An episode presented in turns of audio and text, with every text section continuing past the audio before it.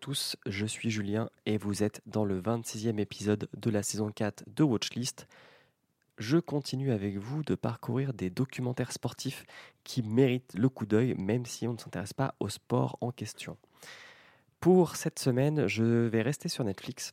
Après promis, je passe sur une autre plateforme et je vais vous parler de Sunderland Till I Die qui est un documentaire à peu près équivalent à Cauchemar en cuisine dans un club de foot anglais.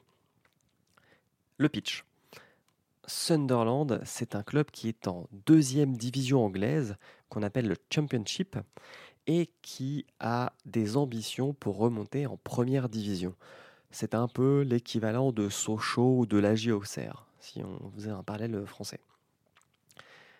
Pendant cette première saison, 2017-2018, ils vont être suivis par une équipe de documentalistes de Netflix et ils ont un budget et l'ambition de remonter très vite. Sauf que tout va aller de travers. Et quand je dis que tout va aller de travers, c'est que ils ne vont pas remonter. Loin de là. Je ne veux pas vous spoiler, mais euh, ça va pas aller. le documentaire possède deux saisons et elles sont vraiment indépendantes parce que entre la première et la deuxième saison, euh, la deuxième saison euh, retraçant la saison 2018-2019, il y a eu un changement de propriétaire, un changement managérial. Et en fait, si ça vous intéresse d'un point de vue euh, gestion d'entreprise, un peu comme Cauchemar en cuisine ou Hell's Kitchen euh, avec les restaurants qui ont du mal et qui ont besoin de remonter la pente, et bien là c'est exactement pareil, mais avec un club de foot. C'est-à-dire que dans la saison 1, on a vraiment les mauvais gestionnaires qui dépensent trop d'argent, qui mettent vraiment du focus sur euh, des choses qui n'en valent pas la peine. Et dans la deuxième saison, on a des gens un peu plus passionnés, avec des méthodes ultra militaires. On n'est pas loin parfois du harcèlement clairement, euh, et euh, du harcèlement moral, et euh, qui vont tout faire pour remonter la pente et redonner des lettres de noblesse à ce club. Alors, il y a un peu de foot, mais comme dans tout bon documentaire sportif, le terrain est très très peu à l'écran. On voit quelques actions de match, on voit des réactions. En fait, c'est ça qui est le plus important, c'est qu'on voit les réactions de l'entraîneur, du banc, ou du staff pendant les matchs. Et c'est bien plus important que le match en lui-même. Ce sont des épisodes assez longs, on est autour de l'heure, mais par contre, ce sont des saisons avec peu d'épisodes. Donc la première saison comporte 8 euh, épisodes, la deuxième en comporte 6.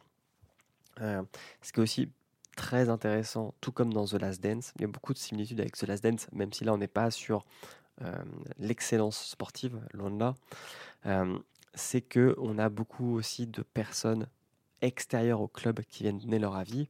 Donc on a bien sûr des supporters, des journalistes. Euh, on a d'ailleurs une émission de radio et puis un podcast qui suit le club, qui sont utilisés comme un peu fond pour faire des transitions entre des scènes dans les épisodes. C'est vraiment ultra intéressant. Et, ça va me permettre aussi de faire un peu la liaison avec le prochain documentaire que je vais euh, euh, vous proposer la semaine prochaine, qui s'appelle All or Nothing et qui est pour le coup fait par Amazon Prime, parce que ça suit des équipes euh, qui ont pour but l'excellence. Donc il y aura Manchester City pour le football et il y aura les All Blacks, donc l'équipe de Nouvelle-Zélande pour le rugby. Tout n'est pas rose, hein, vous verrez donc dans ces aventures aussi, bah, dans la première saison bien sûr, mais dans la deuxième non plus. Euh, il y a des moments, euh, euh, comment on dit, comico-tragiques. Par exemple, le meilleur attaquant lors de la deuxième saison va vouloir à tout prix se barrer du club parce que il, ne veut pas rester à ce niveau de, de football parce qu'il pense pouvoir jouer à un plus haut niveau, que ce soit en Angleterre ou à l'étranger.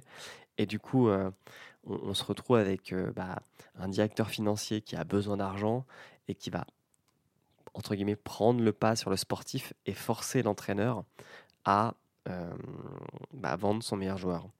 Il y a aussi un entraîneur pendant la première saison qui est appelé en cours de saison, qui est l'ancien sélectionneur du Pays de Galles, qui est un homme qui a l'air tout à fait charmant et qui va devoir, je sais pas, faire rentrer des ronds dans des cubes quoi.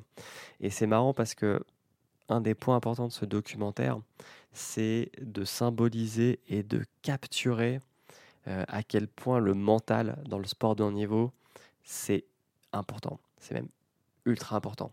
Euh, on dit souvent que euh, un, sportif de haut niveau, c'est 10% de talent, 50% d'entraînement et 40% de mental. Et ces 40% de mental, et eh bah, lors de cette première saison où tout part en vrille, on se rend compte que même si le joueur vient et a les meilleures intentions du monde, il est tellement dans un cercle vicieux de la loose que le jour du match, à l'instant T, quand il faut être présent, bah, tout s'écroule. Voilà, c'était Julien. J'espère que ce documentaire vous plaira et je vous retrouve la semaine prochaine et on ira chez Amazon Prime. Des bisous, ciao